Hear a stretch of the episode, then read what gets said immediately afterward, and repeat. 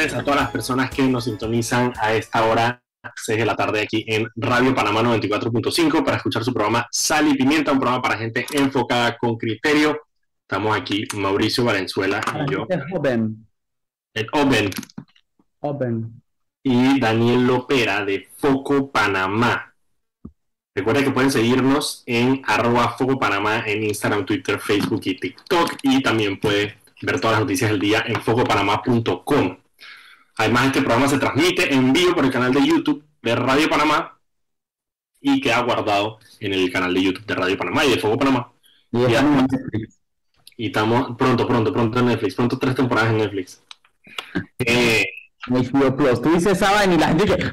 Ah, el poder. HBO Plus, tú eres muy ella para tener, andar teniendo HBO Plus. Eh, yo tengo HBO Plus solo por Game of Thrones, lo tengo que admitir.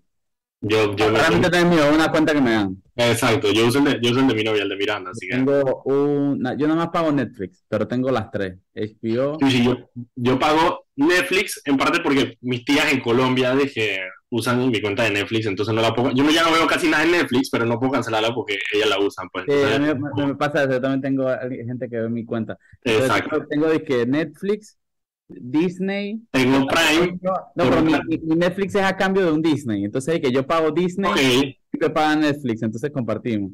Eh, eh, No, yo en ese sentido, mira, ser de que el, el man que sabe manejar computadoras de la familia, quiere decir que yo pago Netflix, Prime y Disney Plus. Eh, Disney Plus, Netflix y Prime, sí.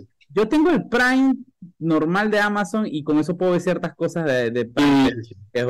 Y- me di cuenta que como yo compré mi computadora y la esposa compró un iPad y como que Eso te da. equipo más, me da- tengo un año de Apple TV, entonces tengo como cinco años de Apple TV. La, la, la Mac de la oficina también me dieron Apple TV. un. Casualmente me recomendaron una serie de Apple TV esta semana, pero no me acuerdo cómo se llama. Ahorita la busco y te la digo. Va a salir una de Will Smith, que es de que post-garnatón a Chris Rock. Se Ah, llama ¿serio? que Emancipation una vaina así. Él dice que es de los tiempos de la esclavitud y vaina dicen que es una bestialidad de buena. Las críticas Bueno. están épicas y la lanzan otra semana. Hablando de, de, de esclavitud, si quieren ver un excelente documental en Netflix, está. Hay un documental en, Netflix que se llama 13, que es la sobre la enmienda, sobre la tercera enmienda. Que liberaba a los de la esclavitud. Es un documental increíble que te muestra Yo cómo. estaba tratando de ver un documental, quería ver algo bueno ayer y no sabía que no, no lo viesen. Mira ese, mira ese 13, está muy bueno. Habla un poco de cómo después de la esclavitud eh, el sistema de justicia se volvió como que la manera de eh, esclavizar a las minorías eh, y cómo la población, y te lo muestra con números claritos, cómo la población car- carcelaria es de- de, de- de personas negras aumentó, dije, drásticamente a medida que tomaban diferentes. Está brutal. Vaya, mírenlo en Netflix. Ok, hoy vamos a tener un muy buen programa. Tenemos dos invitados. Uno va a ser el exdirector de Sinaproc, José Donderis, que se va a estar conectando ahorita en unos minutos. Y después, al final del programa, vamos a hablar con Aquilino Arias de Cable Wireless, que nos va a comentar un poco sobre esa transición de Cable Wireless con Claro, para que lo adquirieron, para ver cómo va a funcionar esa, Vamos primero con José Onderis, ¿no? Que me interesa Sí, mucho. José Donderis ya se está, Jumpy, así que. ya se está conectando. Bueno, yo vine, o sea, yo me vine temprano para casa porque yo dije, "Mm, no sé qué va a pasar, aquí vaina, veo el cielo muy gris. Así que José Donderis nos va a hablar. Tengo miedo, tengo miedo. Tengo, tengo miedo, tengo miedo. Ok, tengo varias noticias acá. ¿tú has visto? La, o sea, la, la incautación de droga está absurda. Este, yo no sé, me a- tengo que revisar las gráficas. Super Caraballo. pero creo que estos dos meses han sido absurdos. Dije, hoy, se cauta- hoy agarraron 308 paquetes de cocaína eh, Ayer agarraron como una tonelada en un contenedor y han en un contenedor alrededor de los carros. ¿Tú lo viste cómo lo tenían guardado? Sí. Alrededor del carro estaba todo lleno de paquetes de droga que iban para Bélgica. No, este mes, estos, este par de meses han sido Que una mano de Bélgica tenían un parizón y lo mandan y que ¡ah! lo mandan en rave ahí todo brutal. Lo mandan y que Mr. Mr. Big Ball. La otra que tenía, y te voy a- y te a dar la palabra ahí para que te desahogues. El Mitrael se fue de fiesta por los medios de comunicación. Eh, por ciertos medios de comunicación, se fue para la prensa en la mañana a revisar supuestamente irregularidades y, después, después se fue para la estrella. Eh, ahí hay, matices, ¿ok? Primero, digo, el al final hacer inspecciones, puede hacer todas las inspecciones que le da la gana, es parte de su responsabilidad. Sin embargo, sin embargo, en el de la prensa, las cosas que llaman, lo que llama la atención es que CERTV llegó primero. CERTV, la, la noticia de la prensa la, la cubre de la siguiente manera. CERTV llegó, llegaron manes de CERTV a la recepción, llamaron al gerente de la prensa, Juan Carlos Planes, y el man los atendió, y los manes de CERTV le dijeron, que, eh, nada, no, es que nos dijeron que venía a hacer una inspección de Mitradel. Y el man dice, ah, yo creo que fue un error, porque aquí no ha llegado Mitradel. Y los manes que no se fueron, se quedaron ahí, empezaron a llamar por teléfono, los manes de CERTV. Y a los minutos llegaron los tres carros de Mitradel. O, votan a alguien en CERTV, o votan a alguien en CERTV junto con alguien de Next, con Linda Brand de NextTV que también llegó a cubrir. La idea huele raro. Mira, si, si Linda Brand llegó con el Mitradel, eso es NextTV, eso es Martinelli, dos y dos son cuatro. Pero después entonces se van para la estrella. No, pero ya se fueron como después de que se que habían cagado llamaron. Exacto. Entonces después aparecieron en la estrella y a la estrella sí fue Roger Tejada, el, ministro el viceministro de Trabajo, que no fue al de la prensa eh, así que eso, bueno, obviamente el Ministerio de Trabajo no encontró eh, nada. Eh, aparentemente fue por una denuncia del presidente del sindicato de periodistas. yo soy periodista y la verdad es que el sindicato de periodistas mm, mm, o sea, pero el sindicato de periodistas no existe. Exacto. Es que iba a decir que no me representa, pero. El, presidente del sindicato de periodistas está nombrado en el gobierno y se la pasa de viaje en viaje. Es un man. Como, el, el, man no tiene afiliados, nadie paga cuotas, eso no existe. En el edificio, y esto no es mentira que les voy a contar, las oficinas del sindicato de periodistas son una guardería en Ancón. Literal, es una guardería. Tú entras y tú a un logo y tú entras y le dan un poco de periodistas ¡ah! Es una guardería. Ahí me da risa, eh, es el sindicato y el, y, el, y el Colegio Nacional de Periodismo, que siempre, o sea, nunca dicen nada cuando tienen que decirlo, pero cuando nadie se los pide, se montan unas peleas que solamente ellos entienden.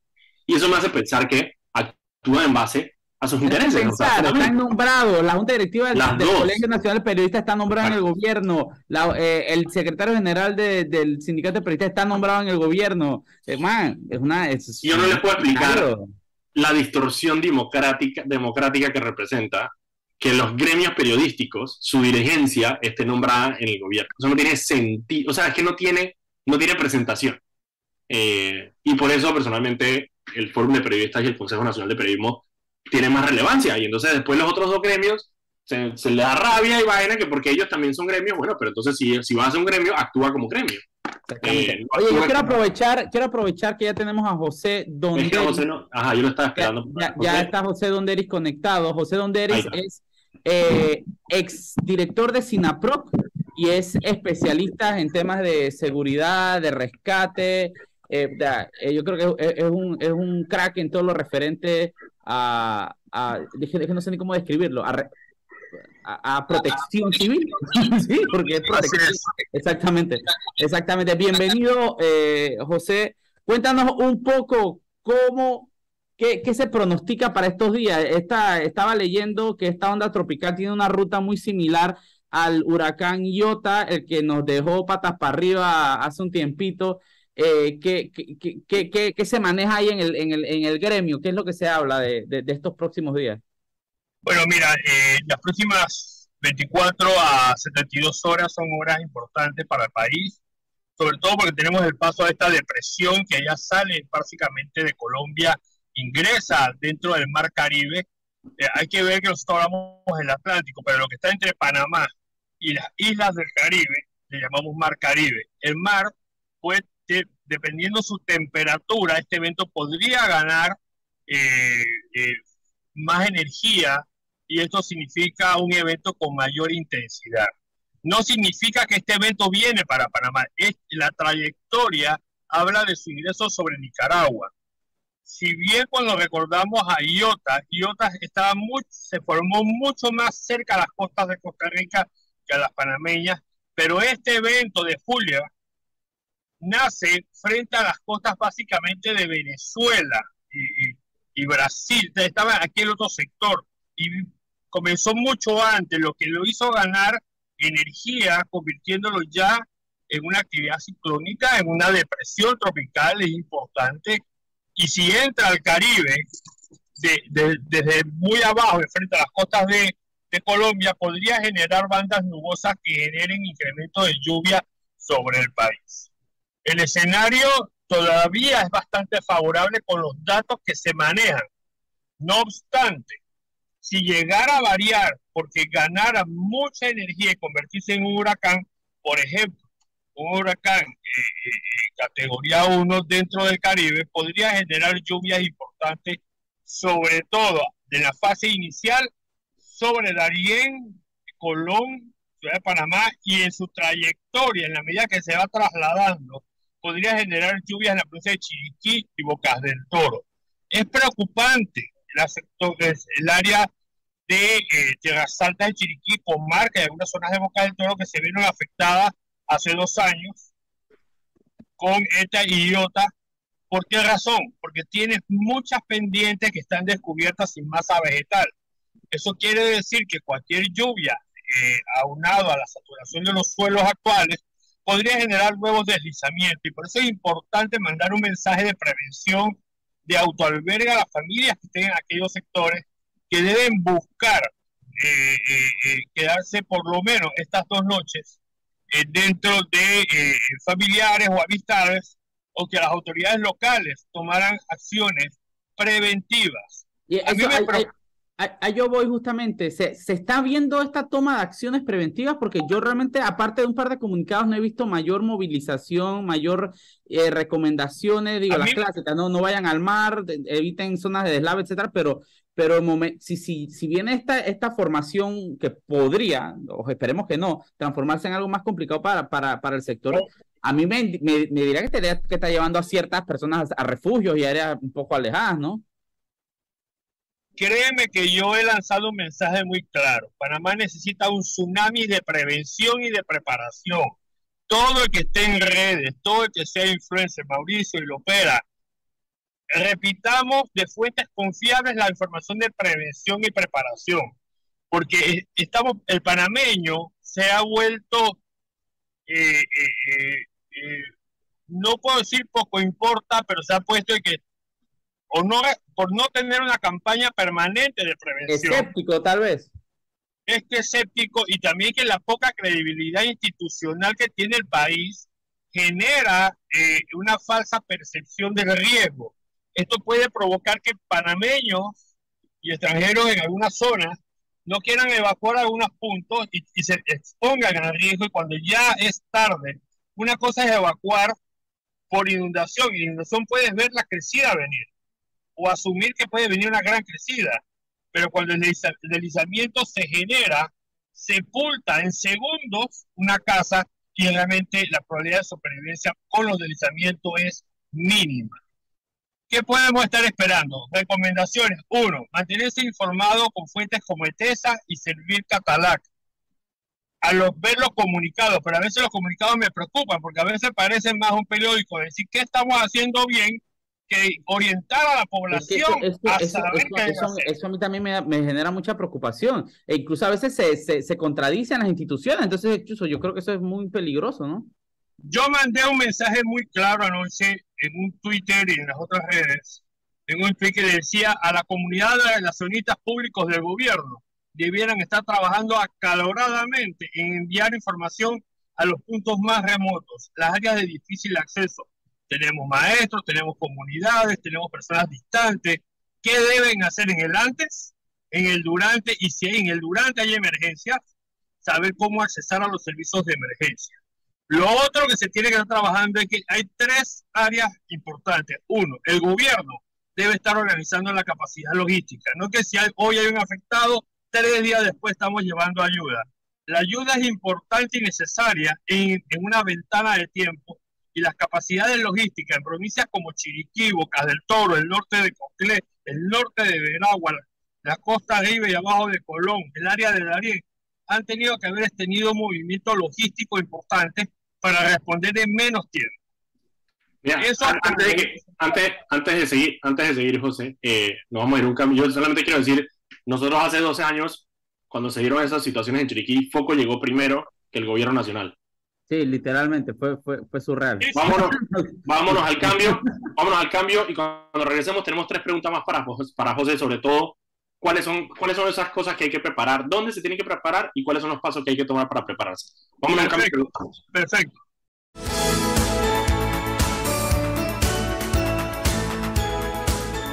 Y estamos de vuelta en su programa Sal y Pimienta, un programa para gente enfocada con criterio. Estamos aquí, Mauricio Valenzuela y yo, Daniel Opera de Foco Panamá como todos los días de lunes a viernes a las 6 de la tarde, aquí por Radio Panamá en Sal y Pimienta. Recuerden que pueden seguirnos en arroba Foco Panamá. Hoy estamos conversando con José Donderis sobre esta, creo que ya tormenta tropical, que Julia, que está sobre el Caribe panameño, que está llegando al Caribe, eh, a, nuestra frontera.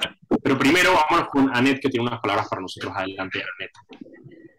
El Metro de Panamá informa que de lunes a viernes el horario de operaciones inicia desde las 4 de la madrugada hasta las 11 de la noche, los sábados de 5 de la mañana a 10 de la noche y los domingos y días feriados de 7 de la mañana a 10 de la noche. De vuelta con los muchachos. Muchísimas gracias, Anet. Ok, José Domínguez, director de Sinaproc, nos está explicando un poco qué es lo que está pasando, más o menos, y no, sé si nos diste la ventana de tiempo, más o menos en cuánto tiempo podemos esperar estas lluvias que lleguen por lo menos a las costas eh, panameñas. Bueno, eh, lo que se ha estimado por el Centro Nacional de Huracanes es una trayectoria donde podemos comenzar, si, si este evento genera esa, esas, esas bandas nubosas de gran tamaño, podríamos, podría interactuar con las condiciones locales, generando lluvias lo más seguro desde esta madrugada y en el transcurso del día sábado. Eh, en la medida que se va movilizando e ingresando a aguas de Nicaragua, él debe ir mejorando las condiciones. Ahora, nosotros tenemos que esperar eh, cómo se va desarrollando su ingreso en estos momentos para conocer sus capacidades. Esto lo puedes dar seguimiento a través de páginas como las de TESA o de Servir Catalán, de estas dos plataformas y estos comunicados. Lo que es importante en estos momentos es de que las personas tienen que estar tomando medidas de preparación. Por ejemplo, si yo sé que vivo en un área que se inunda, vamos a tomar un ejemplo, el río Chiriquí Viejo, el área de Gariché, y yo sé, de, perdón, de, de, Dibalá, y, o Garichá también podría ser, ahí está el río Jacú, que es un brazo del Chiriquí.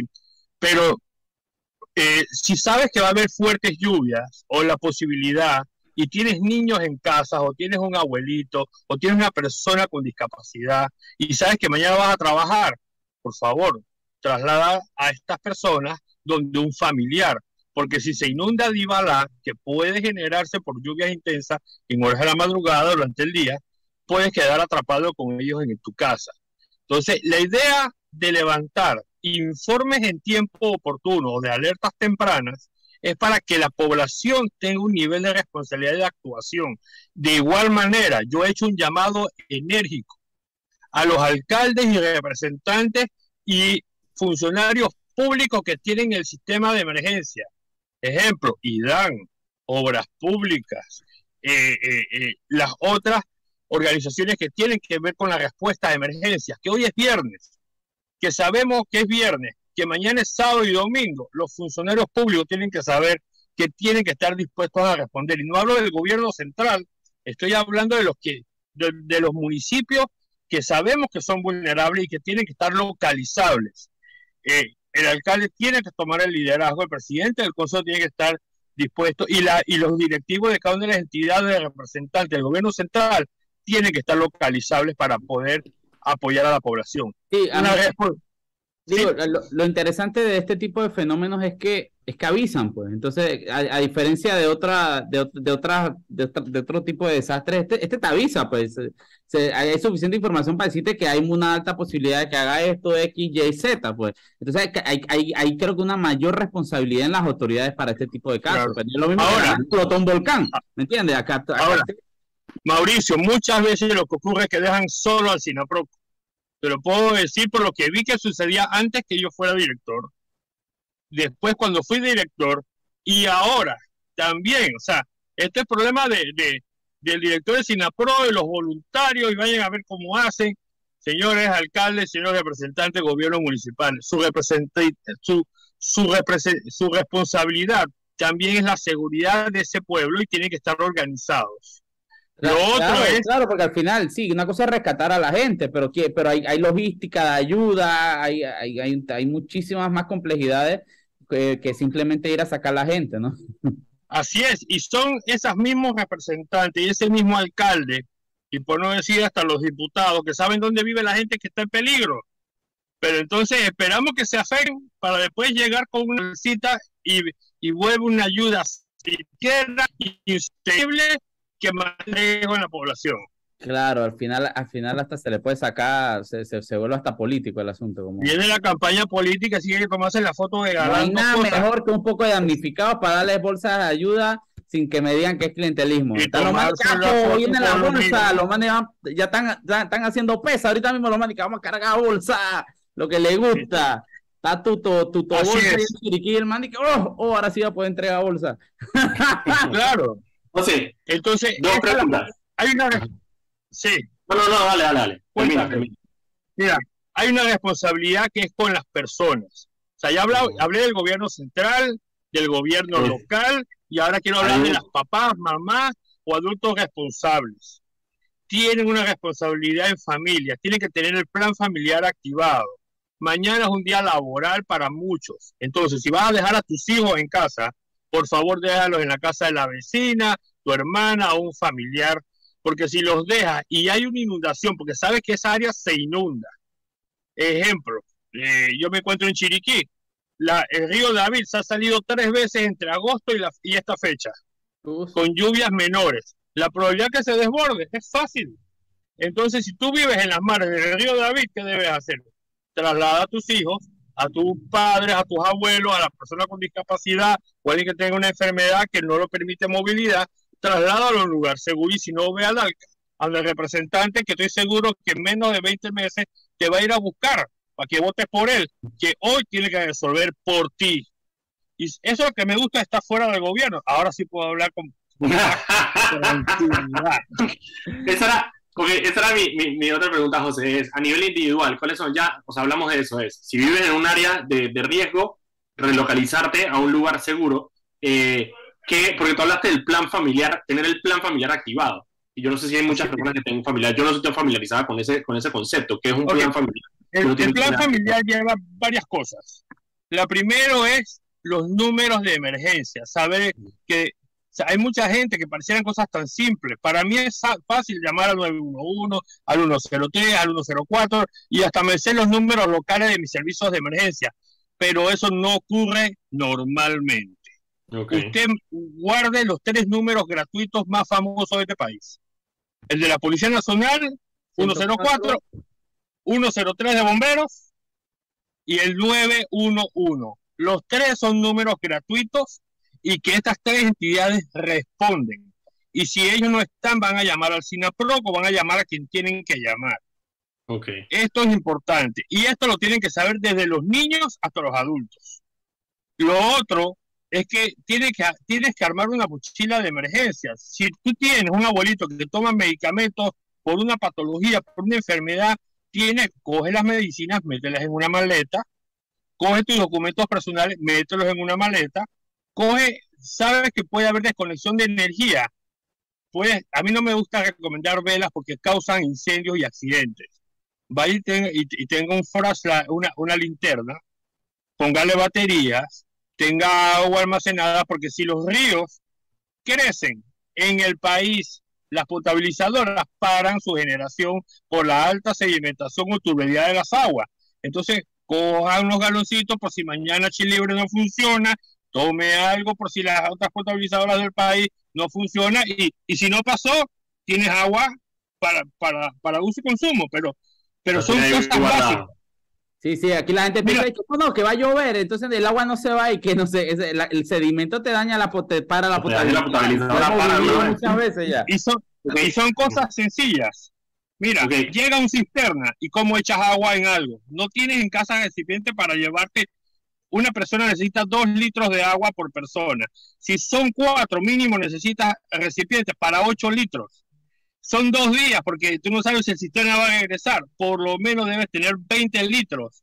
Significa que debes tener un recipiente de cinco galones para poder tener esa capacidad, ¿cuánto guardamos un tanque limpio, adecuado, para llenar cinco galones, muy poco para A, a, mí me encanta cómo cuando hablamos, ahorita mismo estamos hablando, obviamente José Donderis no es, eh, es, exdirector de, de Sinaproc, está muy versado en el tema, pero a veces uno, uno, uno, toma el tema de preparación y de desastres como algo, ah, bueno, algo ahí, tú sabes, ya sacar a la gente del lodo, no sé qué, pero escuchándolo hablar tú te das cuenta que hay toda una, es técnico, es súper técnico el tema, aquí, aquí no estamos hablando de que y que ve y compra del chino una caja de velas, no, es, esto, cuánto por persona, eso, eso me gusta mucho porque, porque, porque, porque al final es lo que se necesita, ¿no? Gente que sepa cómo reaccionar, ¿no? Al a, mí me pasa, a, mí, a mí me ha pasado que llamo a veces a una de estas instituciones y me, me, pasan, si hubiera sido una emergencia, chuso, me morí, me pasan como tres teléfonos para ver quién es el que sabe ya la peste. No, ya te das cuenta que este es el tipo de, de, comunicación que debería estar haciendo el gobierno en este momento, como dice José. Eh, no le he visto. A mí me da miedo porque yo llevo viendo, monitoreando, y yo digo, más he visto, esto parece, esto parece que, que, que, hay como un chance de que pueda ser significativo. Eso, eso que tú estás hablando es lo que tenemos que eliminar de, de las autoridades. Las autoridades no pueden hablar con supuestos. Yo trabajo una base eh, técnica de desastres con el peor escenario. Estamos preparados para el peor escenario porque si sucede ya tenemos E, A, B y claro. C. Eh, pero estamos, estamos esperando que pase lo mejor y, y, vamos a ver si estamos preparados para eso. No, tenemos que pensar de que si Julia se convierte en una super Julia y se convierte en un huracán intenso y nos genera grandes inundaciones, ¿cómo va a ser el tren logístico y de ayuda? No hay que desestimar algunas cosas. Costa Rica le pidió ayuda a Panamá cuando tuvo eh, varias situaciones similares. O sea, no solamente que nos inundemos, sino que pueden darse situaciones en, en, la, en, la, en hermanos países. Créeme que si a Panamá le sucediera algo severo, existen manuales que desde nuestro entonces y los que nos antecedieron generaron manuales de Cancillería para la asistencia a Panamá. ¿Tú qué crees que ocurre si algo pasa grave en Costa Rica, Nicaragua, El Salvador? Van a pedir, o sea, el gobierno tiene que tener un nivel de responsabilidad. Y lo que vuelvo y digo, los comunicadores públicos, los relacionistas públicos, yo espero que si no los he visto activos hasta esta hora, llevando la información, dándole solamente el retweet a las cuentas del SINAPRO. Mira lo que estoy hablando, ¿ah? solo dándole cuenta al líder de, de, la coordinación que es SINAPRO, y que se escuche bien, no es la fuerza pública. Hemos querido suplantar a Sinapro con otras acciones. Eso es cierto, eso también eso es un tema para otro programa, pero, pero, pero yo sí también he sentido eso. Eh, y que nada, y que rescates y está el Senafrón ahí. O sea. No, no, yo creo, yo creo que ellos deben trabajar como fuerza de tarea en apoyo, pero de la misma manera que un rescatista de base, de, vida, como un bombero, como un paramédico, como un rescatista del SINAPRO, que se forma durante 20 y 30 años para llegar a ser director, eh, es, lo mismo que si es policía. Entonces, pasemos a los rescatistas a ser directores de la policía. Entonces, eso no cuadra. ¿Por qué? Porque el término de especialidad para poder hacer diagnóstico y análisis de escenario no es lo mismo. No, una persona en, en safety no es lo mismo que en security. Entonces, eso es importante, que, que Panamá tiene que ir madurando un poco, pero lo que hoy es importante es de que la comunidad de relacionistas públicos deben estar dándole retweets en equipo a la cuenta del SINAPRO, que es el líder de la coordinación del manejo de emergencia y prevención y gestión de riesgos del país. Oye, José, antes, de, antes de, cerrar para que nos vayamos al cambio, la última pregunta que tengo para ti es, eh, hablamos de qué es lo que pueden hacer las personas a nivel individual. ¿En qué áreas en este momento es donde las personas que nos están escuchando deberían estar pendientes? ¿En qué áreas de la geografía? Mira, lugares como Chiriquí, Tierras Altas. Tierras Altas como Boquete, Hualaca, eh, eh, eh, Río Sereno, que ya han sido impactados anteriormente. Tierras Bajas en Chiriquí como Alange, Boquerón, Puerto Armuelle, el distrito de Barú. la ciudad de David, sin duda, tiene puntos vulnerables. Bocas del Toro, sin duda, todo lo que es la ruta fronteriza con el río Zigzaola, desde, desde Tiger Hill, que es la zona más alta donde llega la carretera de, de, de, Chaguinola, hasta el área de Limones, el área de Almirante, eh, que podría haber afectación en la ruta David eh, Boca del Toro, o sea, Rambala, esta zona, esa zona que es montañosa podría verse afectada con deslizamiento. Entonces tienes una compañía que está haciendo un traslado, no es bueno viajar hoy en la noche ni mañana durante el día. Si le podemos parar 24 horas, vemos qué sucedió y avanzamos. El área de Veraguas, la zona norte de Veraguas, el área de, de Soná, en Mariato, la misma ciudad de David, eh, perdón, de Santiago, que tiene algunos puntos que se inundan con los drenajes, es importante que estén pendientes. El área de Coclé, sin, sin lugar a duda, la zona norte, eh, que tiene deslizamiento en algunos puntos, y algunos puntos urbanos dentro de la ciudad de Coclé podrían tener afectación. Hay que ver eh, el área de Panamá Oeste, a mí siempre me preocupa el área de Burunga, esa zona de, que está eh, dentro del área de Chorrera, que, tiene muchos asentamientos informales que pueden generar deslizamientos importantes. Esa zona es importante eh, monitorear y sobre todo los ríos en esa, en esa área que han tenido ya eh, afectaciones. La costa abajo de Colón, la costa arriba de Colón, parecían muchas zonas, pero que la realidad es que la geografía nacional tenemos muchas zonas vulnerables a inundación y deslizamiento. El área de la ciudad de Panamá, yo básicamente eh, eh, eh, hay que estar muy vigilante de la, de la cuenca del río Juan Díaz, hace unos, el área del Mamoní, que, que, ha presentado algunas crecidas importantes. El área de Darién me preocupa mucho porque estos eventos en las bandas nubosas arrojan mucha lluvia en esa zona y lo que ha evidenciado siempre cuando tenemos a Darién algo inundado, podemos tener el resto del país. Adelante. Muchísimas gracias, José. Nosotros tenemos que ir a un cambio. Muchísimas gracias por toda tu guía. Estamos seguros. Eh, ¿Cuáles son tus redes sociales para que la gente te siga? Para que Mira, la gente me puede, me puede, encontrar en Twitter en arroba donderisja, en Facebook José Donderis, igualmente que, que en TikTok, que lo uso yo para enviar mensajes eh, todavía no bailo, pero espero que, todo salga bien. y bueno, en Instagram también estamos. Eso, tranquilo, eso va con el tiempo. Sí. Y algo que es importante y que yo siempre he dicho desde que era director, mi número de teléfono es 6236-5406. Usted me escribe por WhatsApp, tenga la plena seguridad que yo le voy a contestar en el momento oportuno y apenas puedo, y eso es casi que 24 horas. Perfecto, muchísimas gracias José. Eh, vámonos al cambio, cuando regresemos vamos a estar comenzando con Aquilino Arias de Cable Wireless. Gracias José, nos vemos. Saludos, cuídense muchachos. Y estamos de vuelta aquí en su programa Sal y Pimienta, un programa para gente enfocada con criterio. Estamos acá Mauricio Valenzuela y yo, Daniel Opera, de Foco Panamá. Recuerden que pueden seguirnos en arroba Foco Panamá en Instagram, Twitter, Facebook y TikTok y también pueden seguir las noticias del día en focopanamá.com. Antes de ir con la entrevista, vamos con Anet Planels, que tiene un mensaje para nosotros. Adelante, Anet.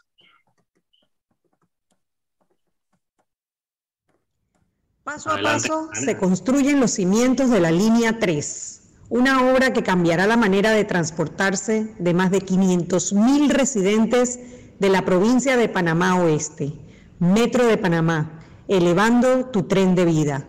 De vuelta con ustedes, muchachos. Gracias, Anet. Y ahora sí le damos la bienvenida a Aquilino Arias. ¿Cómo estás, Aquilino? ¿Cómo estamos, Daniel? Mauricio, muchas gracias por, por tenernos aquí pues, en el programa para brindarles esta muy buena noticia a todas las personas que los escuchan el día de hoy.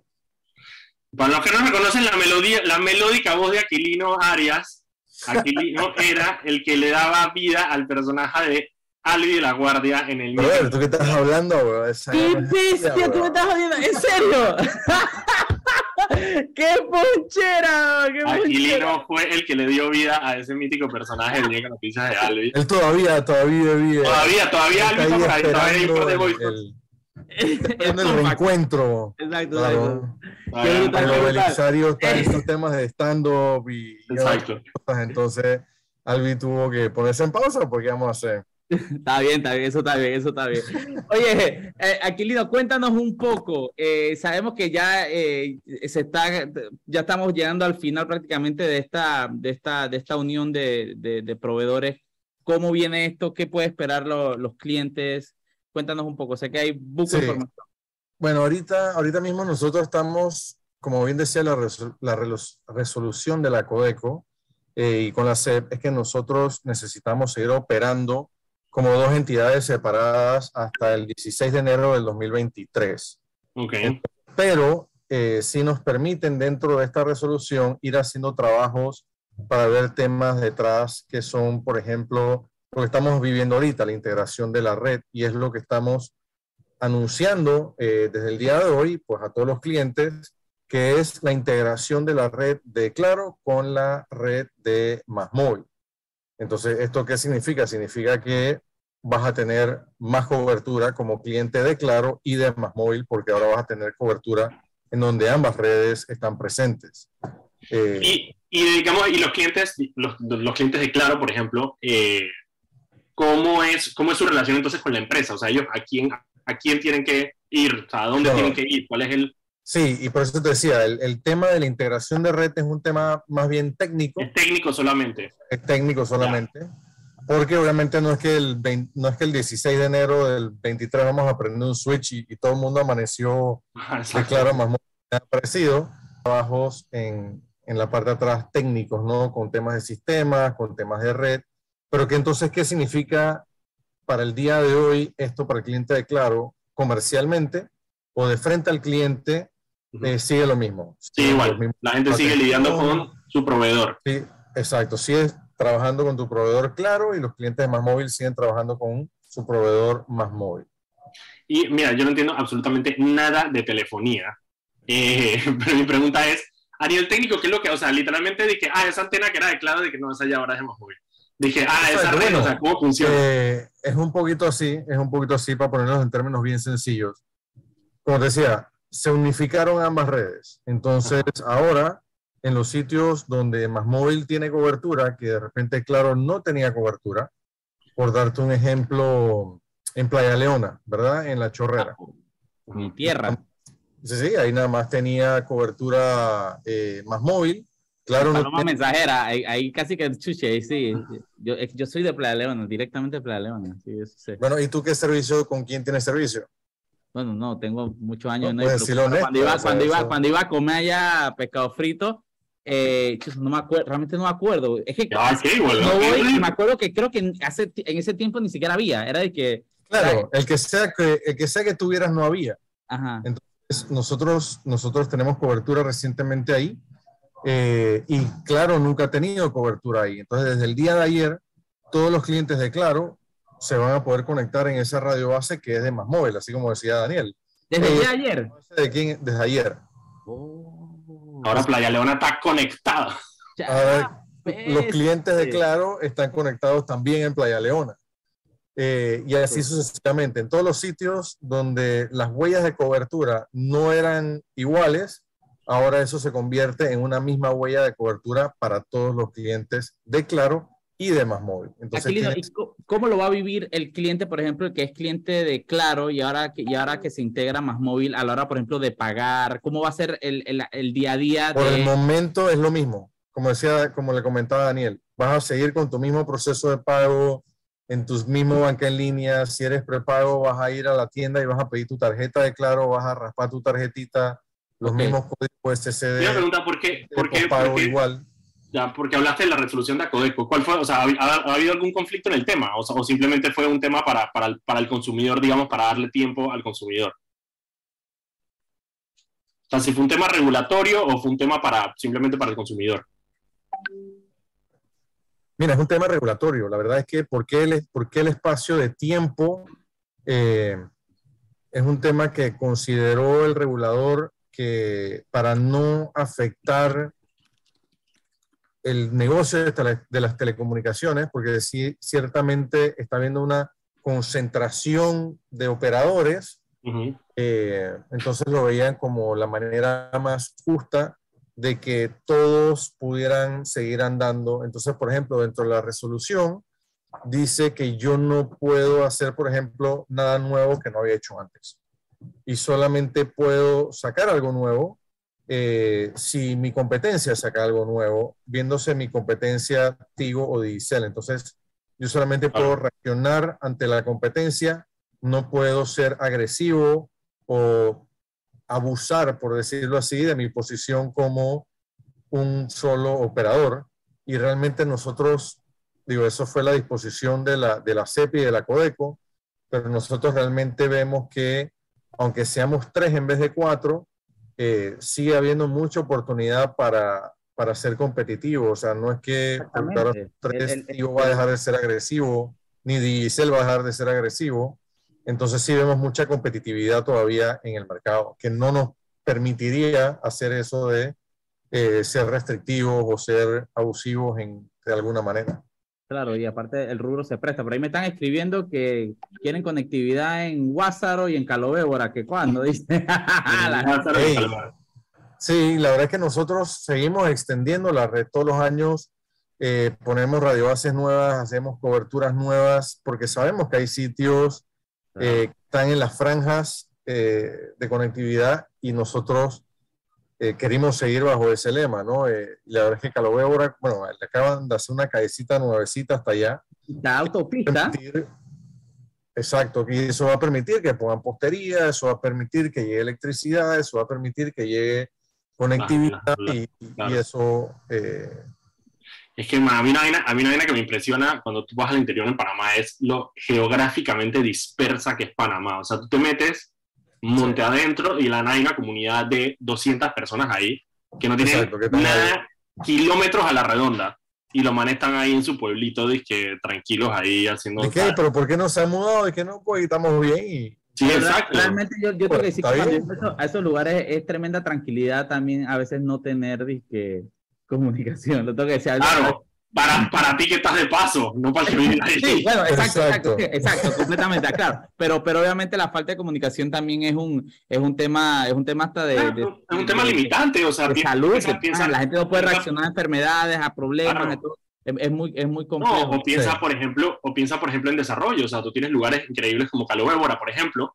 que parte de la razón por la cual no se desarrolla turísticamente es porque no tiene conectividad. Si no tienes conectividad, si no tienes luz eléctrica, eh, difícilmente vas a poder desarrollar Cabo como un polo turístico si no tienes estas facilidades. Está hermoso, pero bueno, ya tienen la calle, van paso a paso allá. Saluda a la gente de Calo Y mira, sorprendentemente la, la, cobertura de, de, telecomunicaciones en Panamá es bastante alta. O sea, entre todos los operadores, aquí en Panamá hay un como 93, 95% de cobertura sobre la población. Realmente los sitios que quedan, como dice Daniel, son esos sitios en las franjas, que no es que sean menos importantes, pero crecer en ese porcentaje adicional para llegar al 100% de cobertura eh, tiene un costo mayor, obviamente, ¿no? Por la falta de infraestructura y la falta de facilidades. Pero para allá vamos, no se preocupen. Y la última pregunta, Aquilino, a las, eh, esto, digamos, empieza ese periodo ahorita de unificación hasta, me dijiste el 16 de enero. El 16 de enero entonces ya hay una unificación ya comercial. Eh, eso es lo que indica que es la fecha desde cuando nosotros podemos hacer eso. Ok. a partir del 16 de enero A partir del 16 de enero podemos hacerlo. Ya. Que lo hagamos en esa fecha es otra cosa, porque hay N cantidad de temas por detrás, eh, unificación de facturadores, eh, unificación de sistemas, o sea, hay un montón de temas técnicos que podríamos demorarnos tres horas más aquí hablando. Sí, sí, sí, sí, no es solamente de que agarrar una antena y que esta es mía. Eso Exacto. Ahora, la otra buena noticia, eh, que además de que tienes cobertura en, en, más lugares, es que ahora hay un término que, que, se habla de dentro de la misma red. O tú sabes, cuando tú ibas a sacar tu, tu plan de pospago, te hablan de que no, es que tienes tantos minutos dentro de la red y tantos minutos fuera de la red. Ahora, los clientes de Claro y de Más Móvil están todos dentro de la misma red. Ya, ya, Entonces, ahora cuando tú llamas a alguien, por ejemplo, Mauricio, que dice que es más móvil, pero no se acuerda muy bien. Y no, no, no, yo no soy más móvil, yo, tengo, yo, no, yo, soy más móvil, yo no, no voy a ah, hacer... bueno, tú eres más móvil de corazón, está bien. Yo soy más móvil de corazón, yo soy más móvil de corazón. A ver, sí soy más móvil, en un eh, celular, en un celular soy más móvil, viste, sí soy más móvil. Viste, bueno, en ese celular, cuando tú llames ahora a alguien de Claro, te va a contar dentro de tus minutos dentro de la red. Si tienes un prepago y tienes un plan todo todito con, con voz ilimitada, eh, dentro de la red vas a poder... Hay un plan que se llama... De claro. Hay un plan que se llama todo todito. Todo todito. Hay, un plan todo todito de prepago. Brutal, más a nombre. Aquilino, oye, muchísimas gracias. Tenemos que irnos al último cambio. Gracias a Clino, ya saben, la gente de Claro y Más Móvil ahora mismo tienen la eh, señal unificada, así que si no tenía señal, ahora va a tener señal. Hay, hay gente de Claro que, que se paró y dice, chuzo, ahora tengo más señal. Sí, es verdad, es verdad. Por qué? Claro, por qué. claro tenía, claro tenía eso. Ahora, y ahora tienes más gente a quien hablarle, porque claro, ahora no puedes llamar a los de Claro, sino que puedes llamar también a los de Más Móvil y te cuenta con tu plan, con tu plan, con tu plan todo. Exactamente. Okay, vámonos al cambio y regresamos. Gracias, Aquilino. Nos vemos. Recuerda que en el Metro de Panamá, por la seguridad de todos, es importante esperar el tren detrás de la línea amarilla. Viaja seguro, cumple las normas. Seguimos, muchachos. Muchísimas gracias. Deben hacer una, campaña del metro y que, que no te deje el tren. Solamente para usar esa frase. Claro, obviamente. Solamente para eso. Oye, estoy viendo acá, no, antes de irnos, eh, mi ambiente cerró las, eh, los parques nacionales y reservas en Chiriquí y en Cocle. Así que obviamente este no es el fin de semana para ir a tratar de hacer hiking, ni el disque a la yeguada, la silampa, la vaina. Eh, este no si va a buscar rana, este es el fin de semana, pero no lo hagan, muchachos. Ahora vaya con, con, un guardabosques o un profesional, no sea como Mauricio, que se va solo con Sam, que por más que sea un naturista, no es un guía. No, pero que muy bueno guía. Saludos a Xavi hasta allá hasta Coclecito. Ya sabrá. Pero bueno, sí, yo, yo ahorita estoy viendo y, todo el tema ahora mismo es, eh, es el tema de la tormenta, la alerta amarilla. Eh, quédese en su casa hoy, viernes. Yo sé que es viernes, por suerte el no cuerpo lo sabe. El cuerpo lo sabe, pero no es quincena, así que espero ah, que. La no lo sabe que la gente no, que la gente no se tire loca a salir de su casa. Nosotros nos vamos a ver la próxima semana, el lunes, aquí en Radio Panamá, en Sal y Pimienta. Muchísimas gracias, nos vemos. Adiós. Hemos presentado Sal y Pimienta con Mariela Ledesma y Annette Planels. Sal y Pimienta Encuentra todas nuestras entrevistas y reportajes en nuestro canal de YouTube. Búscanos como Radio